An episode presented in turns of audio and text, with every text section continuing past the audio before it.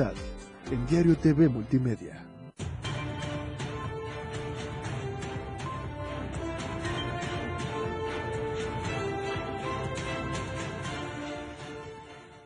¿Qué tal? ¿Cómo está? Muy buena noche, qué gusto saludarlo. Ya es martes, ya estamos con información importante en Chiapas al cierre. Soy Efraín Meneses y lo invito a que se quede con nosotros los siguientes 60 minutos, obviamente con lo más importante, como usted ya bien sabe, de Chiapas, de México y el mundo. ¿Qué le parece si comenzamos? Porque lo que hoy es noticia, mañana es historia. Esto es Chiapas al cierre.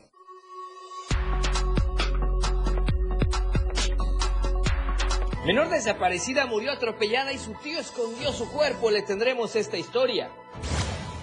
En el estudio estaremos hablando con Giovanni Salazar y la ruta Jaguar. A nivel nacional, anuncia exalcaldesa en Cuauhtémoc, Sandra Cuevas, creación de un bloque diamante contra políticos. A nivel internacional, carro termina con un agujero en el toldo tras caída de un meteorito, le diremos dónde.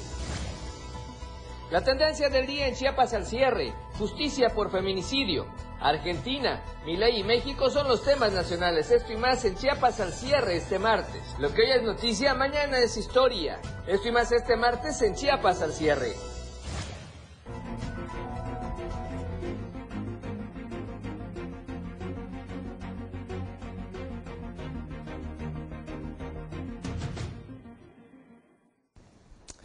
Gracias nuevamente, qué gusto saludarlo. Muy buena noche a usted que ya nos está viendo, nos está escuchando, nos comparte y nos comenta. Quédese con nosotros, como siempre, un gusto saludarlo. Servidor y amigo Efren Meneses, muy contentos hoy, martes ya, 21 de noviembre, por supuesto, para llevarle a usted toda la información importante. Si es que recuerde todos los días de lunes a viernes, estamos informándole de 7 a 8 de la noche para que nos vea, nos escuche y obviamente nos comparta con la información importante para usted. Ya estamos en las redes sociales y las plataformas digitales, ya estamos también acá también reposteando, por favor. Twitter, Diario Chiapas, muy fácil hacerlo, muy fácil vernos. Además, Instagram, si usted prefiere Instagram, estamos en Diario de Chiapas Oficial y también andamos compartiendo, por supuesto, con la familia y con las amistades, incluso en los estados de WhatsApp, puede copiar los links y ahí puede compartir la información de Chiapas al cierre. En TikTok estamos como Diario de Chiapas para que vea también los videos, los avances informativos de cada espacio noticioso y, por supuesto, Contigo a todos lados en la radio del diario 97.7 de frecuencia modulada, Tuxtla Gutiérrez, San Cristóbal de las Casas, Chiapa de Corzo, San Fernando, Suchiapa, Venustiano Carranza, en fin, muchos municipios de la zona metropolitana y además de la zona de los Altos. Gracias por estarnos escuchando en 97.7 de FM. Además, en la zona norte, pues vamos con el saludo hasta la región de los ríos del estado de Tabasco, del vecino estado de Tabasco. Gracias por escucharnos. Por supuesto, Palenque como cabecera municipal, Salto de Agua y Playas de Catazajá. Ahí estamos en la radio del diario en 103.7 de frecuencia modulada. Y acá muy cerca de la capital chiapaneca estamos en Radio Naranjo, la voz de Berriozábal, XHSIH 106.7 de FM. Gracias a Ángel Cañas y a todo el equipo de producción. Ya nos escuchan en Berriozábal. Pues, ¿qué le parece si comenzamos? Pero antes le quiero recordar a usted el hashtag que queremos hacer tendencia juntos hoy es justicia por feminicidio. Háganos llegar sus comentarios. Estamos en Facebook, en Diario TV Multimedia, Diario de Chiapas y también en el Facebook de la Radio del Diario. Esperamos sus comentarios y por lo pronto comenzamos con la editorial del día de hoy. Editorial de Diario de Chiapas.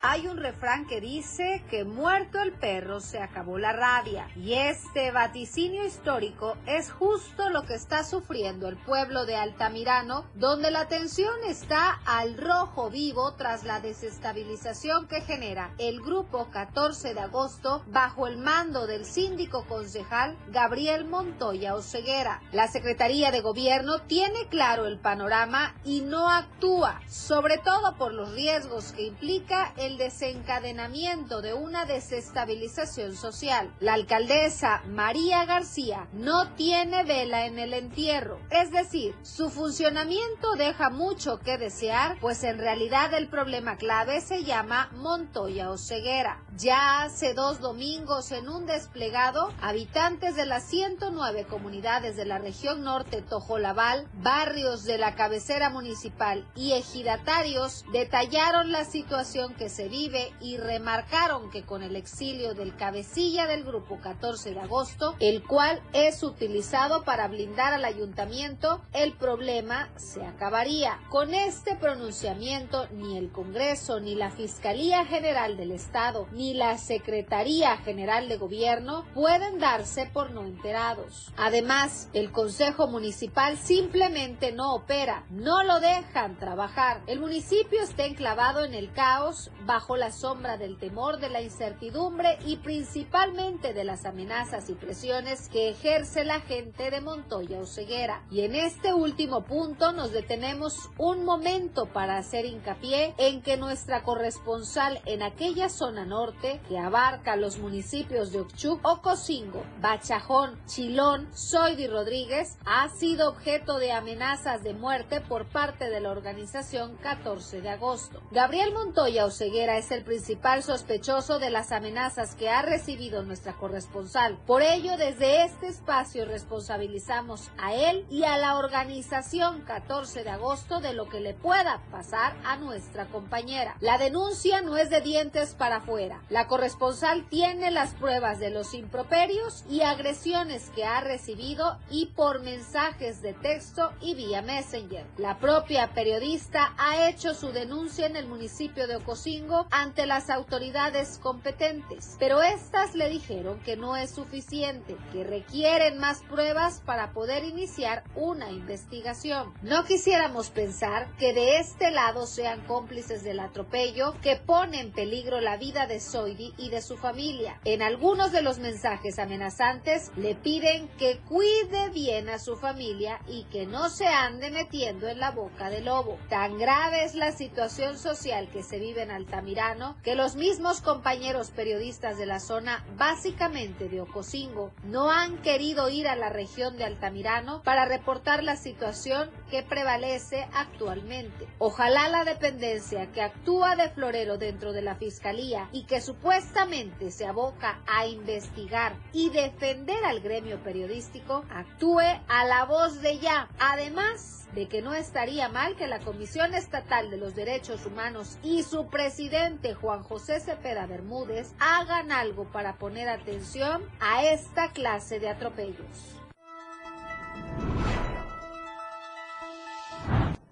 Bien, ahí está la editorial del día de hoy. Bueno, vamos a comenzar con la información completamente en vivo por la radio del diario y las redes sociales. Estamos en Chiapas al cierre. Gracias a usted si nos acaba de sintonizar. Estamos con la información más importante del día. Y vamos a comenzar un recorrido con diferentes partes de Chiapas y nos vamos a enlazar primeramente a la meseta comiteca. Y es que vea, ahí hay un caso que sorprende. Resulta que había una menor reportada como desaparecida. Pero finalmente lo que ocurrió es que falleció, lamentablemente atropellada, y su tío, ¿qué cree? Escondió el cuerpo. Quien tiene la información completa es nuestra compañera Adibet Morales. Ada, buenas noches, te escuchamos. Adelante con el reporte, por favor. ¿Qué tal, Frey? Muy buenas noches. La menor de edad desaparecida en la ranchería Señor del Pozo en Comitán perdió de manera instantánea la vida luego de que fuera atropellada por su propio tío que escondió su cuerpo en un cerro. La información indagada por este medio informativo del caso de la niña Monserrat es que el domingo 19 de noviembre empezó su búsqueda por la familia y pobladores de esta ranchería al estar ausente de su domicilio. Fue hasta el día de ayer, lunes, cuando se confirmó por la noche eh, por parte de los habitantes que la ranchería que la niña ya había sido encontrado, ya había sido encontrada, pero ya estaba eh, muerta. Tras este hallazgo, se logró saber que la menor de edad, al estar jugando en el patio de la casa de sus familiares, su tío Catalino N., quien presuntamente se encontraba en estado de ebriedad, no se fijó al maniobrar eh, su automóvil y la atropelló. El tío, al ver que la niña estaba sin vida, la subió a su vehículo y la escondió y la ocultó en un cerro. Datos recabados por fuentes policíacas es que el tío quedó en calidad de detenido el día de ayer por parte de la Policía de Investigación de la Fiscalía General del Estado, después de que los habitantes de la ranchería Señor de Pozo sí, sí, permitieran que intervinieran peritos, esto para descartar que la niña no, eh, no tuviera indicios de alguna violación. Se informó que la niña presentaba golpes severos, pero era consecuencia de eh, las lesiones causadas al ser atropellada. Eh, la, niña, la niña fue velada y sepultada el día de hoy por parte de la familia, quienes por los usos y costumbres llevaron a cabo todos los protocolos, pero el tío estuvo detenido algunas horas para rendir su declaración y ya será la comunidad la que apliegue su castigo contra esta, esta persona. La Fiscalía General del Estado también inició la carpeta de investigación por el delito eh, de homicidio. Sin embargo, eh, van a continuar las investigaciones, pero será la comunidad quien determine en qué va, va eh, qué va a suceder eh, con este hecho tan lamentable que cobró la vida de una niña. Hasta aquí mi reporte. Muy buenas noches. Pues lamentable, mi estimada Ada, esta situación que ocurrió. Ya vamos a estar muy pendientes. Gracias por la información. Buenas noches, un abrazo. Buenas noches. Pues ahí está el dato efectivamente de lo que ocurrió allá en el tema de eh, Comitán de Domínguez. Por lo pronto, vamos a otros temas, vamos a temas más amables, perdón, porque dieron a conocer la, la convocatoria para participar en el décimo cuarto Parlamento Juvenil titulado Enoc Cancino Casaonda. Vamos.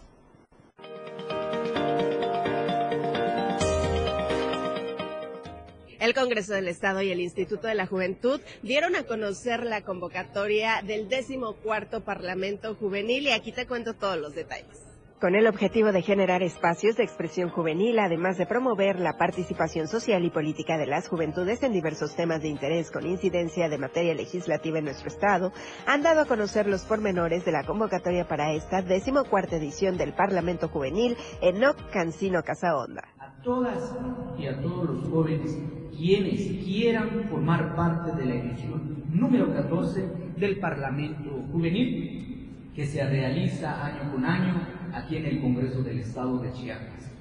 Hoy puedo decir que este Congreso pondera a las juventudes a través de la Comisión en coordinación con el Instituto de la Juventud. Partiendo de que las juventudes son fundamentales en el proceso de nuestro Estado, participar en esta convocatoria les dará la oportunidad a los jóvenes de abrogar, derogar o modificar leyes a través de sus propuestas, como un ejercicio que les acerca a la vida pública y política de Chiapas. Este proyecto también político, en donde estamos encontrando semilleros, estamos encontrando jóvenes para este relevo generacional y es por ello que la invitación es hacia ellos para que también se sumen a estos proyectos, para que colaboren, para que vean cuáles son las situaciones que están viviendo en sus realidades en todos los municipios, en los 125 municipios que tiene el estado de Chiapas, en sus regiones. Ahora sí que darle voz a aquellas personas que no las tienen y también empezar a practicar.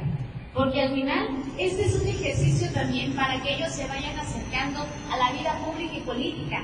Esta convocatoria estará abierta para darle voz a jóvenes de 15 a 29 años de edad alrededor de nuestro estado. Podrán participar con sus propuestas a partir de este 21 de noviembre y hasta el próximo 19 de enero del 2024. Las y los interesados pueden consultar las bases y detalles a través de las plataformas digitales del Congreso del Estado y del Instituto de la Juventud. Con imágenes de Manuel Sánchez para Diario Media Group, Carla Nazar.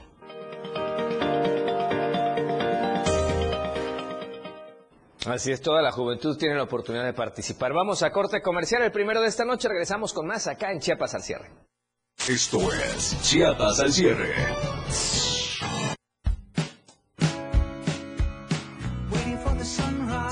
La radio del diario, transformando ideas contigo a todos lados. Las 7, con 13 minutos. Delitos electorales son aquellas acciones que buscan alterar los resultados en las elecciones. Nuestra misión como Fiscalía especializada en materia de delitos electorales es investigar y perseguir los delitos electorales federales.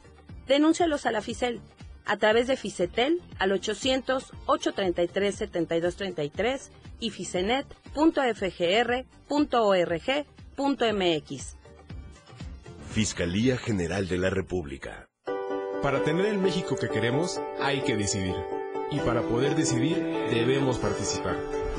Recuerda que si cambiaste de domicilio, ahora puedes formar parte de las decisiones de tu nueva comunidad.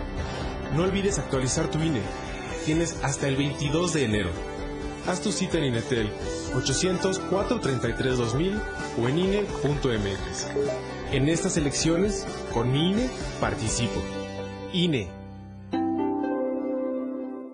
Habla Claudia Sheinbaum. México está renaciendo, con prosperidad compartida, con inversión para el bienestar, donde la seguridad se procura con justicia. No queremos reconciliarnos con la corrupción y los privilegios. Regresar al pasado no es opción. La grandeza de México está en nuestro pueblo, cultura e historia. Estoy orgullosa de ser parte de la transformación, orgullosa de ser mexicana. Sigamos construyendo el mejor México posible. Claudia Sheinbaum, presidenta, precandidata única de Morena. Mensaje a militantes y Consejo Nacional de Morena. Explorando a diario, conociendo Chiapas. Parque Ecoturístico Grutas de Rancho Nuevo. Espacio natural situado a 10 kilómetros del pueblo mágico de San Cristóbal de las Casas. Estas grutas fueron descubiertas en 1947. Tienen una sola entrada, agujeros laterales con una longitud de 10.2 kilómetros y una profundidad de hasta 550 metros. En su interior se aprecia una bella proliferación de estalactitas y estalagmitas que se amplía en el fondo hasta convertirse en un salón. Se puede recorrer por medio de un andador iluminado que permite apreciar a lo largo de 750 metros increíbles figuras formadas por las estalactitas y estalagmitas. Esta formación geológica se encuentra rodeada por un bosque de coníferas en donde se puede disfrutar de paseos a caballo y realizar actividades de campismo y senderismo. Se encuentra localizado a 10 kilómetros de San Cristóbal de las Casas, sobre la carretera federal 190 con dirección a la ciudad de Comitán de Domínguez. Explorando a diario, conociendo Chiapas, muchas rutas por descubrir. La radio del diario 97.7 FM, contigo a todos lados. Aquí escuchas un concepto que transforma tus ideas.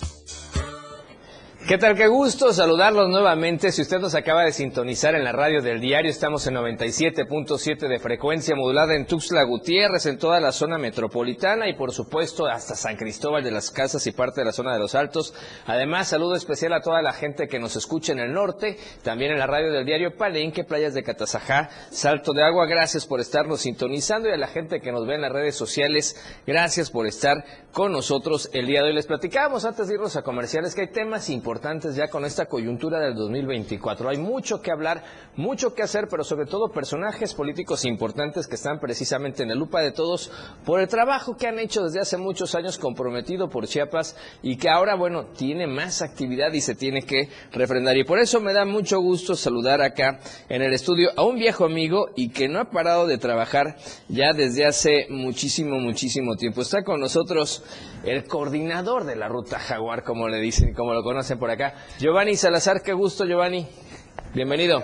Gracias, Efraín, por esta oportunidad que me da el grupo del Diario de Chiapas. Agradecerle a Gerardo Toledo, a su hermano, que esta apertura que nos dan para que podamos que nuestra voz pueda llegar a más ciudadanos y ciudadanas. Perfecto, Giovanni. Todos bien sabemos los que estamos atrás de eh, las cuestiones eh, político-electorales, perdón.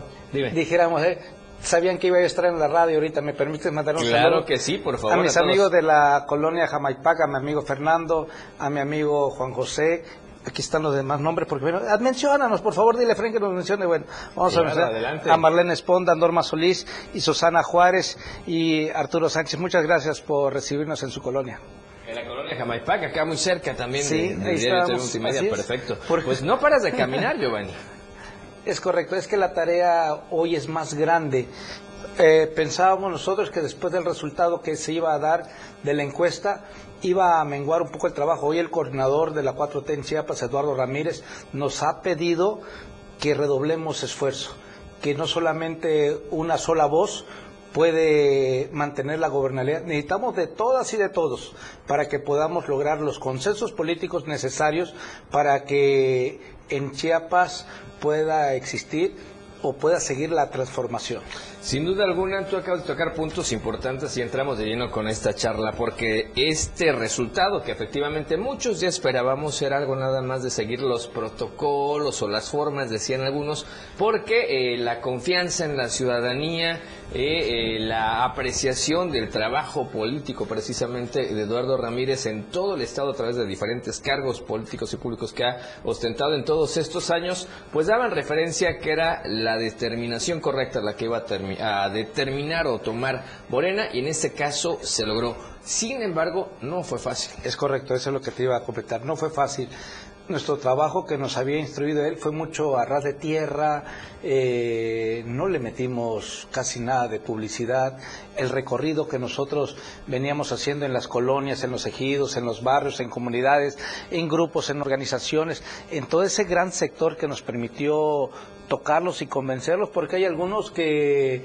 no asociaban el nombre de Eduardo Ramírez en la encuesta o asociaban el nombre de Eduardo Ramírez en Morena, tuvimos que hacer un trabajo titánico y esto fue a muchos hombres y mujeres de manera voluntaria que caminaron en toda la ciudad y agradecerles a jóvenes, a grupos organizados, sin mencionar el nombre de todos ellos, porque no solamente fue el trabajo de Giovanni, no solamente fue el trabajo de Serafín Culebro, no solamente fue el trabajo de muchas y muchos de ellos, el trabajo de tantos y tantos y tantos personajes que se sumaron para que pudiéramos medio cerrar el proceso electoral a través de una encuesta. Perfecto. Se logra este punto que era el que muchos esperábamos y bueno, muchos entendíamos como lógico porque efectivamente es lo que piensa la gente, lo que respalda la gente y todo este trabajo que antecede al senador, al amigo Eduardo Ramírez. Y ahora, bueno, vienen puntos claves, se sigue trabajando, se sigue caminando y Tuxtla Gutiérrez es fundamental. Hay proyecto para Tuxtla, Giovanni. Mira, en esta gran ciudad, el INEGI nos dice que son más o menos 600 mil, 700 mil habitantes. Yo creo que Tuxtla Gutiérrez ya tiene una población de aproximadamente una población de 800 mil entre los fluctuantes en los que se va, se queda, pero Tuzla Gutiérrez es muy grande, hay colonias que no las alcanza uno a recorrer, a pesar de que tenemos 24 años recorriendo, me extraño de repente me dice, oye Giovanni, ¿ya conoces la colonia Carmelita? ¿Ya conoces, este, hay cotos muy pequeñitos? Desarrollados, hay muchas colonias irregulares, por ejemplo, saliendo de acá, me traslado nuevamente a Aljobo, Arroyo Cuachi, ahí es donde voy a llegar, y no saben qué es Arroyo Cuachi, o la colonia San José que está ahí en el Jobo, hacia adentro de la gasolinera. Hay muchas colonias que tenemos que recorrer para sentir la verdadera necesidad de las y los ciudadanos. Sin duda, esto es importante, seguir a ras de tierra, como tú bien dices, que es lo que conoce la gente. El trabajo de Giovanni pasan los años, te sigues viendo igual de joven, y sobre todo eh, trabajando mucho en todos estos puntos importantes, porque este trabajo no ha cesado de ya desde hace cuántos años que tú estás precisamente desde los 18 años empezamos ganando una elección juvenil, la ganamos en una asamblea y desde ahí este me entró la emoción. Yo hoy soy un fan de la política, la política que sirve para conocer a todas y todos. La política esa que se hace en el escritorio podría decir sirve o no sirve, pero la verdadera política es cuando vas a las colonias, cuando te sientas con grupos organizados, o solamente cuando estás con una persona y estás aprendiendo de él por qué vive así. Ese es Giovanni Salazar, el tú por tú, el conocer a las personas de manera directa y es como puedes entender cómo puedes desarrollar políticas públicas y Tuzla Gutiérrez es muy diverso. Terán se cuece aparte que el centro de Tuzla Gutiérrez. Jobo y Copolla, aguas la organización que tienen allá los ejidatarios es bien importante. Te vas a Emiliano Zapata, uff, es más difícil. Te vas a Tierra Colorada, ni nuestro idioma habla hablan una lengua de pueblos originarios. Te vas y no conocen allá este, algunos gobernantes la zona de las granjas, kilómetro 4, Santa Cruz, Jardines del Norte, Yuquí. Y, todos estos lugares que tú mencionas requieren de atención, requieren precisamente de ese trato digno que en muchas ocasiones no se les ha dado. Es, e, e, insisto, la política pública que tienes que desarrollar no solamente tiene que ser de una sola pieza, tiene que ser equitativa, que puedan llegar a ellos. Hoy le tenemos que apostar a, la transformación de las colonias populares, porque están, pareciera que están olvidadas. Dicen muchos que no alcanza recurso. Giovanni Salazar sabe cómo le tiene que hacer. Hay mezclas de recursos, hay, hay, ingresos propios, hay recursos del Estado, hay recursos de la Federación, hay recursos la extraordinarios. De esas necesidades, exactamente, ¿no? Exactamente. Precisamente esto es muy importante porque yo estoy muy seguro, independientemente de todo respaldo y la estructura que pueda haber por un partido político, la gente ahora es muy consciente consciente, de acuerdo a sus necesidades, de acuerdo a las problemáticas, la gente vota ya mucho por la persona. Es Ya, correcto. Independientemente de la preferencia político-electoral y que hay un partido que te pueda respaldar con la estructura, también la gente ya es muy inteligente y ya vota por la persona. Y eso favorece a muchos como tú y a otros no les ayuda tanto porque nada más los ven en espectaculares, en fotografías, en Hacen la televisión, en la radio, fría. pero no los conocen en su colonia como tú le estás haciendo, que efectivamente has llegado a todos esos lugares. Y a mí me llama mucho la atención porque queremos compartirle a usted, que seguramente mañana en los demás medios se va a enterar, primero acá y después en otros lados, porque hoy están saliendo algunas encuestas precisamente de preferencia del electorado en este sentido. Y a mí me llama mucho la atención porque los resultados que se ven efectivamente pues ya nos hacen pensar quiénes son los personajes que sin duda van a tener esta oportunidad y perdón por decirlo pero de manera especial hay tres personajes que están precisamente podríamos decirlo incluso de acuerdo a estos datos porcentuales que finalmente varían por unas cuantas décimas o algunos cuantos puntos hay un empate técnico en tres personajes que son muy conocidos y pues llaman la atención si tú me permites Gracias. obviamente está Giovanni Salazar Ruiz, que es a quien tenemos acá en el estudio y seguramente lo vamos a tener en más ocasiones si usted lo ha visto en diferentes comunidades. También está por ahí Felipe Granda Pastrana, usted también lo conoce, y Ángel Torres Culebro. Son los tres personajes que tienen pues la mayor atención de la ciudadanía acá en Tuxtla Gutiérrez, pero llama, ah, llama especial importancia el caso de que dos personajes son funcionarios públicos y tú no lo eres y tú sí estás trabajando y te conocen. Y los otros de alguna manera podría decirse que tienen este soporte del trabajo que están haciendo a través de un cargo público. Es correcto. Yo agradezco al pueblo de Tuzla Gutiérrez la confianza que me ha manifestado en las encuestas ya que se han levantado. Y aquí estoy, he levantado la mano. He levantado la mano porque quiero a mi ciudad, quiero que le vaya bien, quiero que juntos podamos hacer esa transformación que requieren todas las colonias de la, periferia, buscar los canales legales para que esas colonias irregulares donde no llegan los servicios puedan llegar, pero a través de la forma derecha, no como hoy están están en peligro los cables ahí tendidos y Sí, con- claro. no no no es peligroso la forma en que vive entonces yo agradezco mucho al pueblo de Tuzla Gutiérrez que me haya dado la confianza en este levantamiento de encuesta Sí, obviamente hace- vendrán más en las próximas semanas, pero en lo personal, como personaje que tiene que ver con los medios de comunicación, sí llama mucho la atención esta, porque los otros dos nombres eh, pues son funcionarios que todos los días aparecen en medios de comunicación por actividades propias del Congreso local o, o de la Secretaría de Estado, ¿no? Imagina ahí vos, Giovanni, ¿y qué puesto tenés? Pues no, yo soy un simple ciudadano, Ese es el responsable de una organización que nosotros mismos creamos, sin recursos, sin nada, hemos caminado con el apoyo de todo el pueblo. Perfecto, pues Giovanni, ahí está la invitación, la primera charla, espero que nos acompañes nuevamente pronto acá en Chiapas al cierre, porque bueno, el tiempo nos apremia y nos gana en la cuestión de la radio y tú también tienes agenda, pero ojalá nos visites nuevamente y el mejor de los éxitos, porque apenas esto se empieza a cocinar, pero sin duda los resultados van bien y en lo personal llama mucho la atención este empate técnico, sobre todo los otros dos funcionarios. Tú no lo eres, pero estás trabajando por la comunidad. Muchísimas gracias, Giovanni. Gracias, Efraín. Te agradezco mucho. Un saludo a tu amable auditorio. Dios me los bendiga. Nos vemos pronto, su amigo Giovanni Salazar. Ahí está. Y por cierto, uno de los verdaderos amigos de Eduardo Ramírez desde hace muchísimos años. Y con esta información vamos a corte comercial y regresamos con más en Chiapas al cierre. No le cambie de frecuencia. Chiapas al cierre. Toda la fuerza de la radio está aquí en el 977.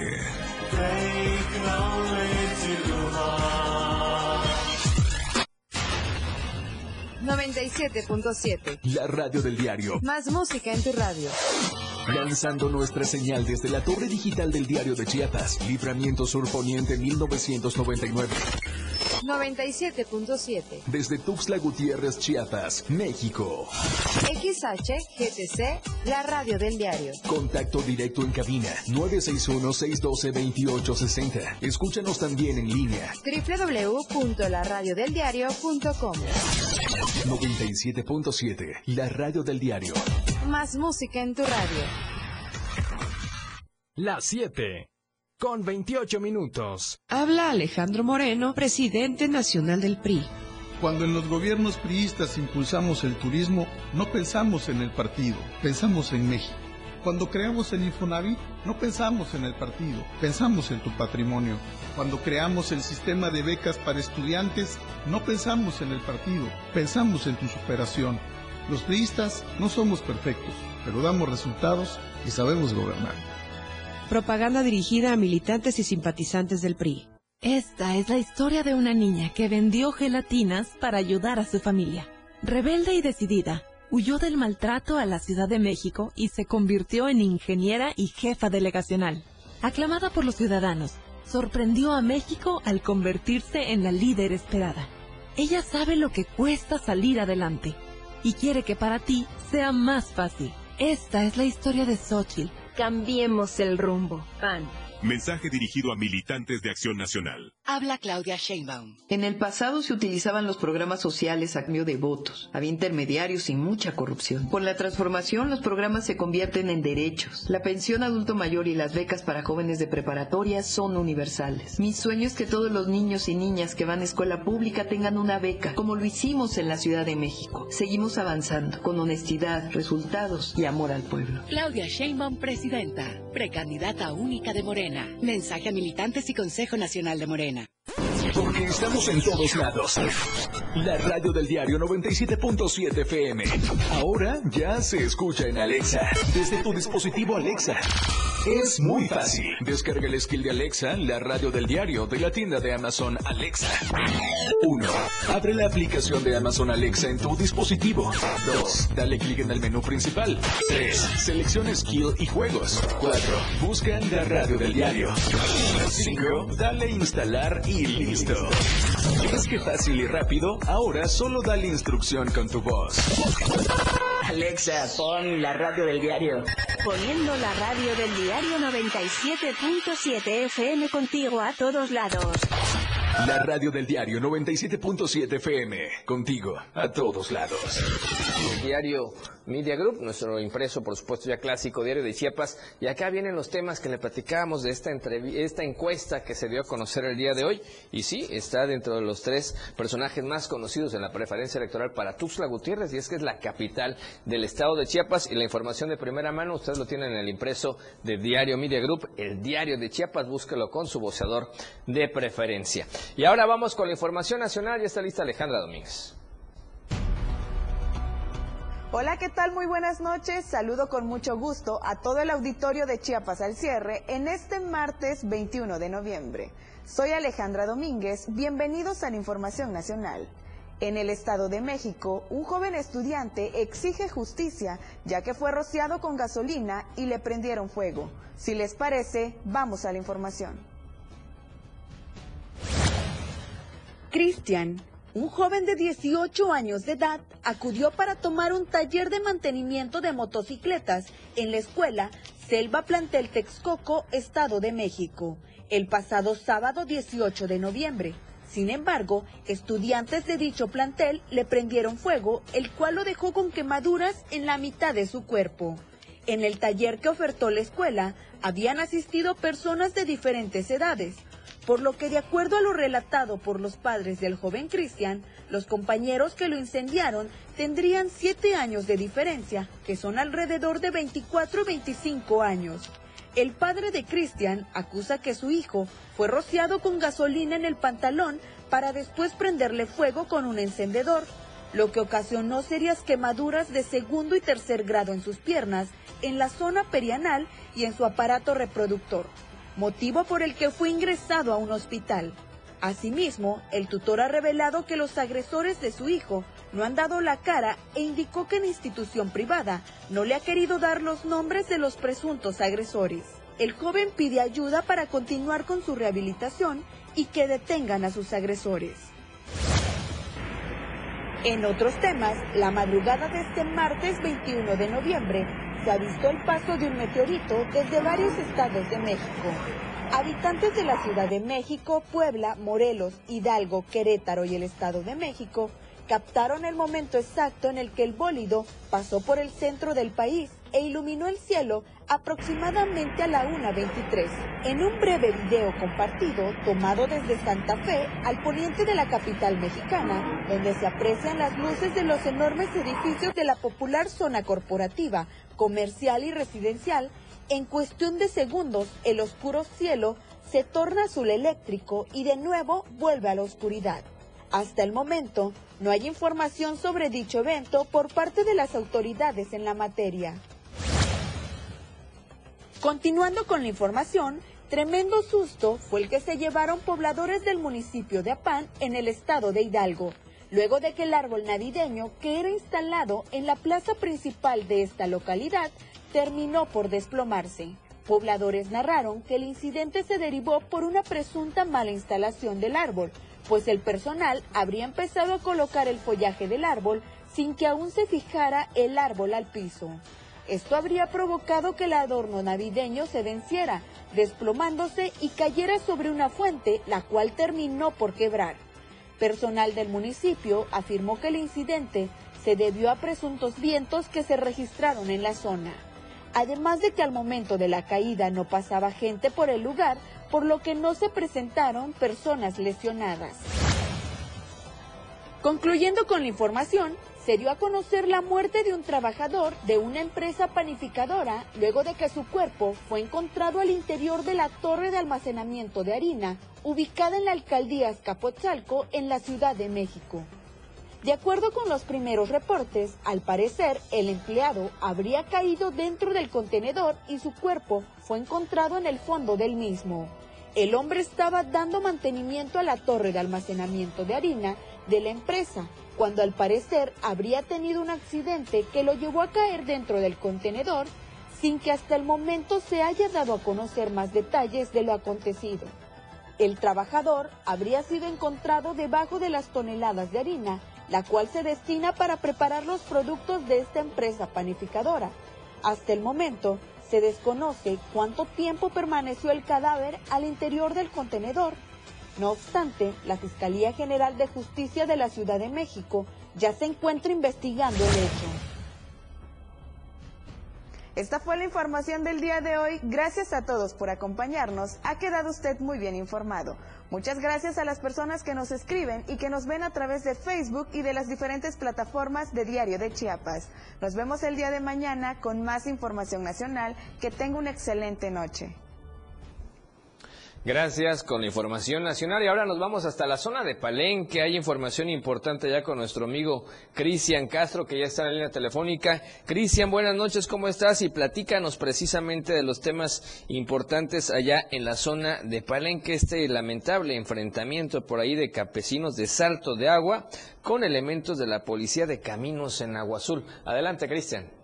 Hola, ¿qué tal, Efraín? Muy buenas noches, qué gusto saludarte. Un saludo también para todo el auditorio del diario de Chiapas. Así es, pues déjame comentarte que la tarde eh, del día de ayer lunes, elementos de la Policía Municipal del municipio de Chilón se trasladaron al crucero de Agua Azul, perteneciente al municipio de Tumbalá, para verificar un reporte de eh, la autoridad ejidal de la comunidad de San Sebastián donde informaron que dos elementos de la policía de caminos habían sido agredidos físicamente y un elemento fue desarmado por personas originarias del municipio de Salto de Agua, presuntamente pertenecientes al movimiento Reforma Integral en 100.000 hectáreas de tierra. Eh, para los que pues saben, este fue el grupo que eh, pues bloqueó el Boulevard Palenque Pacalnal pasado domingo y que fue desalojado por ciudadanos eh, de este municipio de Palenque. Al arribar al lugar se entrevistaron eh, los eh, policías con el agente propietario de la localidad, quien fue herido por un impacto de arma de fuego en la pierna derecha, el cual les mencionó que fue herido al intentar defender a los elementos policiales. También había otra persona lesionada de la rodilla por impacto de bala, quien responde al nombre de Manuel N., de 40 años de edad, originario del poblado Río Tulijá. Eh, del municipio de Salteagua, quien aparentemente se encontraba en el motín contra los policías y un elemento accionó su arma de fuego en defensa personal, ya que estaban siendo agredidos físicamente. Ambos heridos fueron atendidos por paramédicos de protección civil y trasladados al hospital del municipio de Ocosingo, Chiapas. Asimismo, los policías municipales custodiaron a la policía de caminos hasta el crucero de Temó para salvaguardar la integridad física de los elementos, quienes realizarán su denuncia ante las autoridades competentes por las agresiones recibidas. Así la información de este enfrentamiento en el cual pues estos campesinos presuntamente integrantes de este movimiento que eh, pues como bien lo mencionábamos fue el mismo que pues hizo su bloqueo aquí en Palenque, bueno pues eh, agredieron a estos elementos de la policía de camino, desafortunadamente pues resultaron lesionados. Pues gracias por la información, Cristian. Estamos viendo las imágenes de este enfrentamiento lamentable, esta situación. Estamos al pendiente. Buenas noches. Muy buenas noches a todo el pueblo de Chiapas y nos vemos el día de mañana. Claro que sí, gracias a Cristian Castro. Y vamos con otros temas porque el día de hoy el Colegio de Bachilleres de Chiapas también inició eh, diferentes actividades en el marco del Día Internacional de la Eliminación de la Violencia contra las Mujeres y las Niñas que se conmemora cada 25 de noviembre. Y hoy precisamente entregaron guías de formación 1, 2 y 3 con perspectiva de género, que son herramientas psicopedagógicas que coadyuvan a crear conciencia entre las y los estudiantes, sobre todo para prevenir conductas perjudiciales y violentas. Jorge Luis Escanón Hernández, titular del COVACH, mencionó que este material bibliográfico se hará extensivo a los 338 centros escolares de las nueve coordinaciones de zona y resaltó el trabajo del colegiado de orientadoras y orientadores de la institución, quienes fueron los que elaboraron estos textos. Expresó que para la institución el tema de la violencia hacia las mujeres y niñas es prioritario, por ello se realizan actividades que contribuyen en la tarea de sensibilizar a las y a los jóvenes covachenses sobre un problema que lamentablemente se encuentra muy arraigado en la sociedad, por lo que es importante estar en constante capacitación. En ese contexto, también la Secretaría de Igualdad de Género del Estado de Chiapas, María Manuela Totoricagüena, invitó a todas y a todos a ser alineados en la promoción, en la erradicación de la violencia contra las mujeres mediante acciones de prevención y lograr que en cada covach aumente el enfoque de igualdad y género, además de fomentar precisamente la cultura de la denuncia. Platicar también que en este marco más de mil jóvenes del plantel 13 Tuxtla Oriente se sumaron con entusiasmo eh, a este mensaje con una activación física donde cantaban al unísono, todos somos iguales y merecemos un mundo mejor. Bien, y vamos al centro del país rápidamente con nuestro amigo Luis Carlos Silva, que tiene información importante. Luis, buenas noches, ¿cómo estás? Adelante, te escuchamos. Hola, Efraín, con el gusto de saludarlos a ti y a, los amigos del auditorio. Sandra Cuevas, exalcaldesa en la, en la demarcación de Cuauhtémoc, por cierto, una de las más importantes de nuestro país, advierte que ya tiene todo listo para blindar, dijo, para poner un, bloque diamante a cada una de las acciones del Frente Amplio por México.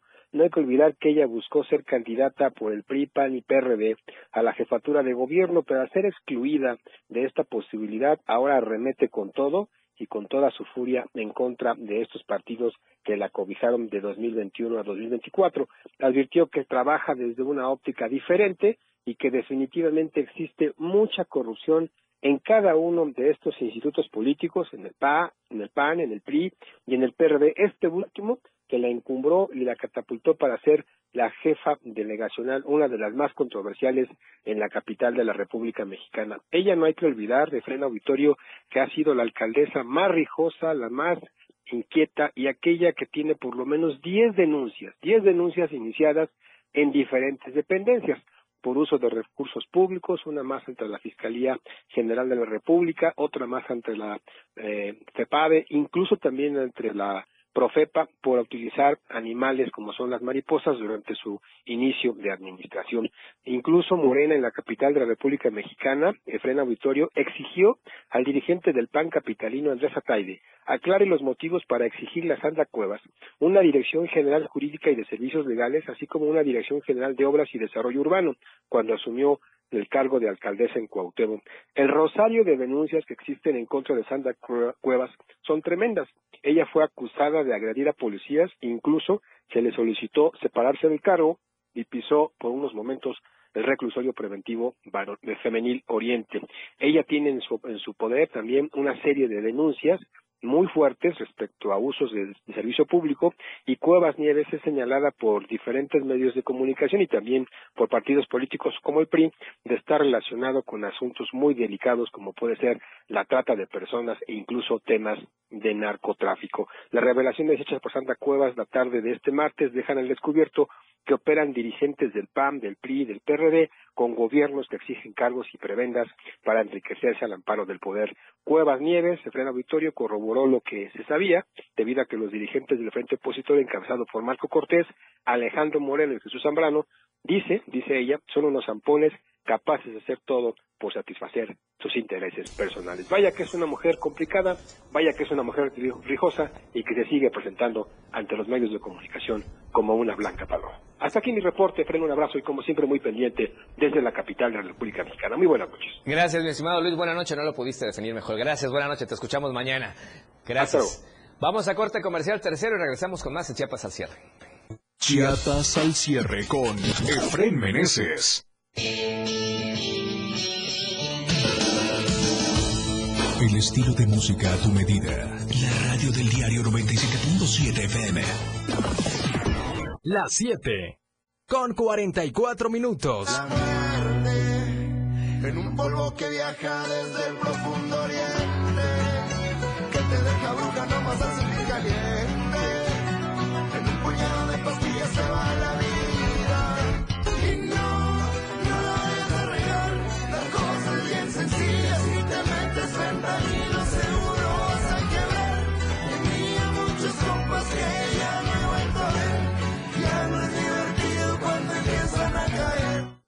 La COFESE trabaja para que exista más competencia, porque cuando las empresas compiten, tienes más opciones para elegir lo que más te conviene. Yo prefiero la aerolínea que me da los mejores precios. A mí me gusta la aerolínea en la que puedo llevar mi equipaje sin pagar extra. Yo viajo con la aerolínea que tiene el mejor trato. Me gusta que me consientan. Con competencia, tú eliges. Más competencia para un México fuerte. Comisión Federal de Competencia Económica. COFESE. Visita COFESE.mx. Deja que muchas personas conozcan tus productos o servicios. Anúnciate en nuestras pantallas del diario Media Group y haz que tu imagen se vea bien. Amigo, este tráfico me desespera. Me muero de hambre. Ah, mira, amiga, en la pantalla, un restaurante chino. ¡Vamos! Contáctanos al 961-225-6501 y al 961-296-1355. Somos una extensión más del Diario Media Group.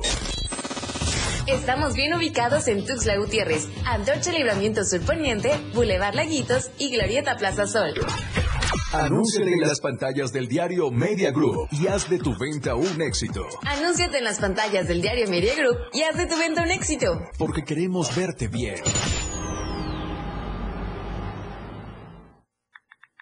Síguenos en TikTok y descubre la irreverencia de nuestros conductores. Y por supuesto, el mejor contenido para tu entretenimiento. Arroba la radio del diario. 97.7 FM. Contigo a todos lados. Ahora la radio tiene una nueva frecuencia. 97.7. Hoy la radio es la radio del diario, lanzando toda nuestra señal desde Tuxtla Gutiérrez, Chiapas. Más música, más programas, más contenido. La radio es ahora 97.7, contigo a todos lados.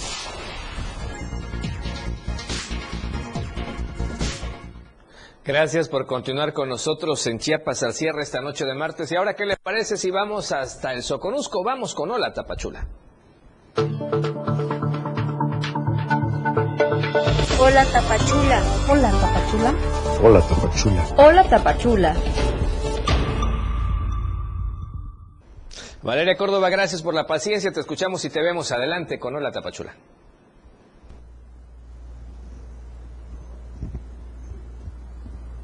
Muy buenas noches, Efre. Muy buenas noches para todos los que nos están sintonizando aquí en el Soconusco.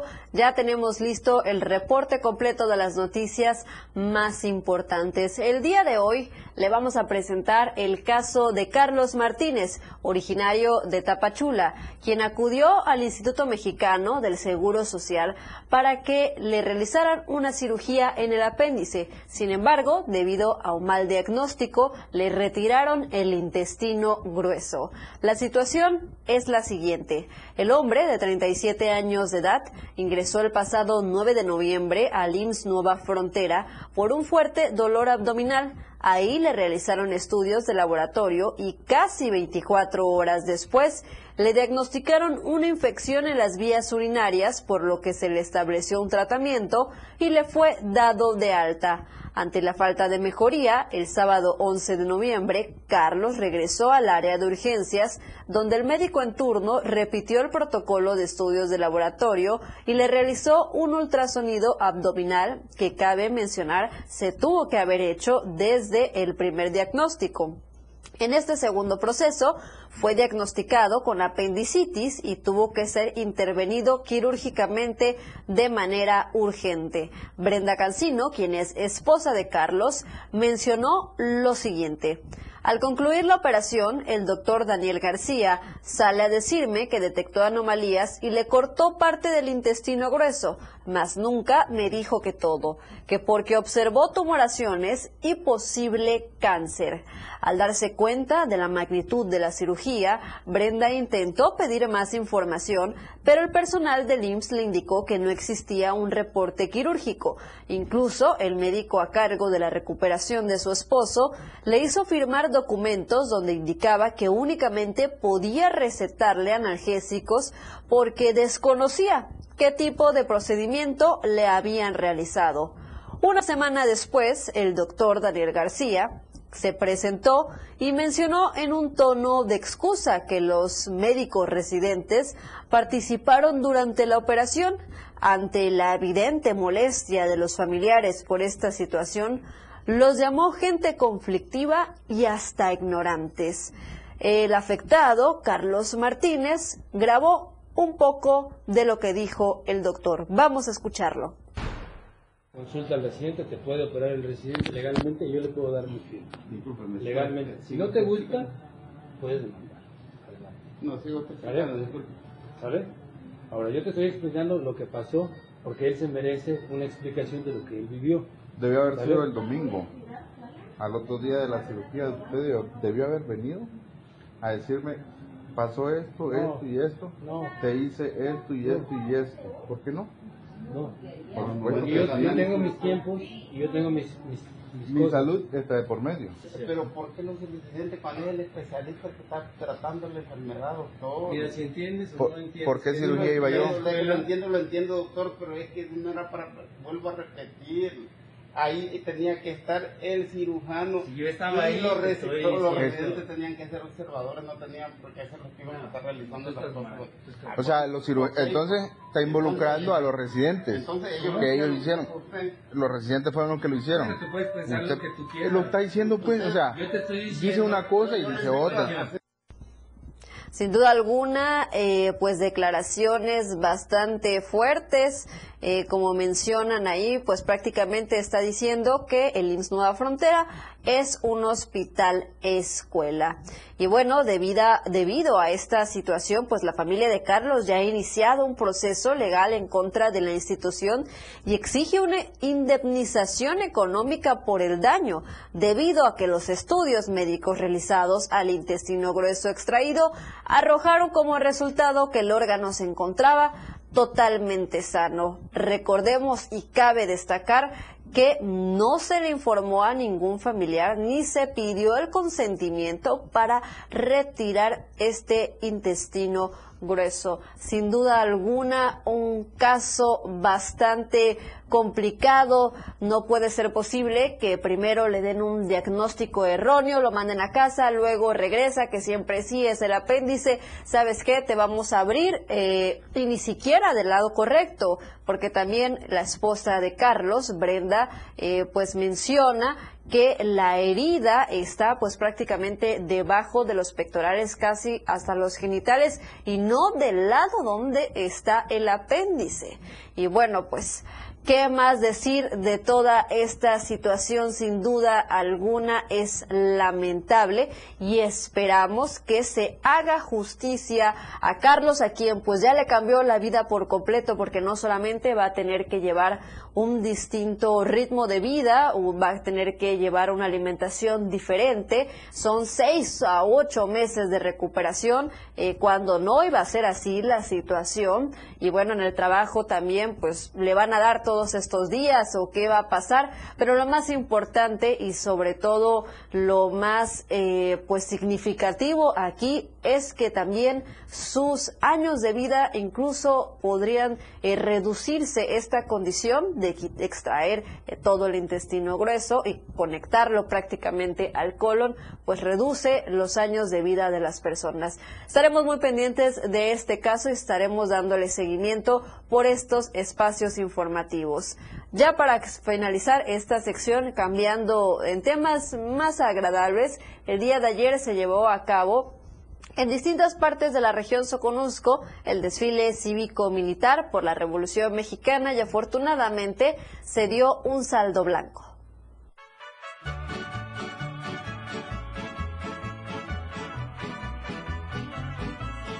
En la región del Soconusco se llevó a cabo el desfile cívico-militar conmemorativo a la Revolución Mexicana. En el acto participaron autoridades de los tres órdenes de gobierno, así como instituciones educativas del nivel básico, medio superior y superior.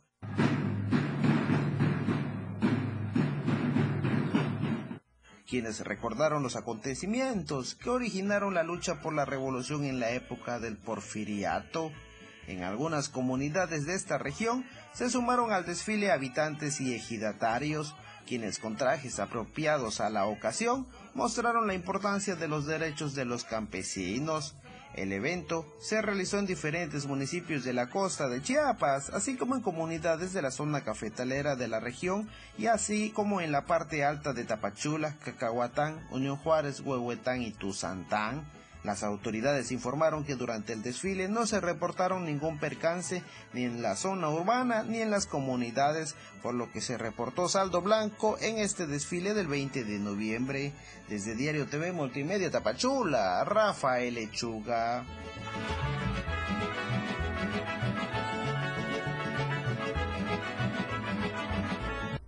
Hasta aquí el reporte el día de hoy. Nos vemos y nos escuchamos mañana miércoles, mitad de semana, con más información. Gracias Valeria Córdoba, por supuesto, con la información. Y con eso estamos llegando al final de la emisión del día de hoy. Gracias a usted por su preferencia, por su compañía, por escucharnos, por vernos, por compartirnos en las redes por todos los comentarios que por cierto llegaron el día de hoy con la entrevista en el estudio que tuvimos con el amigo Giovanni Salazar. Así es que siga muy pendiente de las redes sociales. Gracias por su preferencia y compañía. Nos vemos y nos escuchamos primero Dios mañana 7 de la noche en Chiapas al cierre. Soy Efraín Meneses. Disfrute el resto de la noche como usted ya sabe y como tiene que ser, de la mejor manera. La información continúa en Chiapas al cierre. Te invitamos a que nos sintonices en nuestra próxima emisión con Efraín Meneses. Él te tendrá toda la información de lunes a viernes de 7 a 8 de la noche. Información oportuna. Por el 97.7 FM, la radio del diario. La transmisión de la radio es invisible. Aquí escuchas un concepto que transforma tus ideas. La radio del diario 97.7 FM. La radio que quieres escuchar. Una programación que va más allá de un concepto radiofónico 977. La radio del diario. Evolución sin límites. Contigo a todos lados. La radio del diario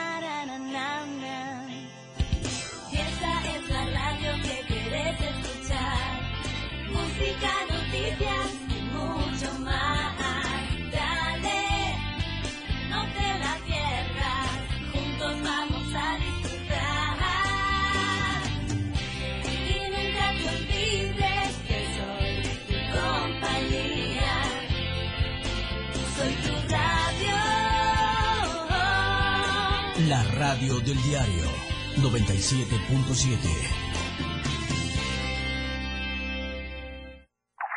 Tu frecuencia 97.7 FM. Hoy es la radio. La radio del diario. Evolución sin límites. Lanzando toda nuestra señal desde Tuxtla Gutiérrez, Chiapas. E invadiendo la red de www.diariodechiapas.com diagonal radio. Más música. Más programa. Mayor contenido. La radio es ahora 97.7 FM, la radio del diario, transformando ideas contigo a todos lados. Somos lo que te mueve. Somos música. Somos radio. Somos la radio del diario. Más música en tu radio. 97.7. La radio del diario. WhatsApp 961-612-2860. Donde quiera que te encuentres, comunícate con nosotros. La radio del diario. 97.7. Más música en tu radio. Editorial de la radio del diario. Claudia Sheinbaum ha recibido algunos sinsabores en las últimas semanas, tragos amargos que inclusive han puesto en duda su legitimidad como lideresa del movimiento López Obradorista, pero el evento del domingo pasado puede ser un antes y un después en su carrera a la presidencia de la República y sobre todo puede reivindicar su imagen como la nueva protagonista de la cuarta transformación, puesto que haya logrado reunir a la crema innata del morenismo durante su registro como precandidata única a la presidencia no es un asunto menor. En torno a ella cerraron filas los líderes del partido, gobernadores morenistas, la mayoría de las corcholatas y todos los coordinadores estatales de los comités de defensa de la 4T. Incluso personajes que han buscado afectarla le manifestaron lealtad y respaldo incondicional. No es una exageración tomar este hecho de referencia para advertir que el proyecto proyecto de Sheinbaum está llegando a su madurez política, porque que haya logrado concentrar en un evento a los personajes más representativos de Morena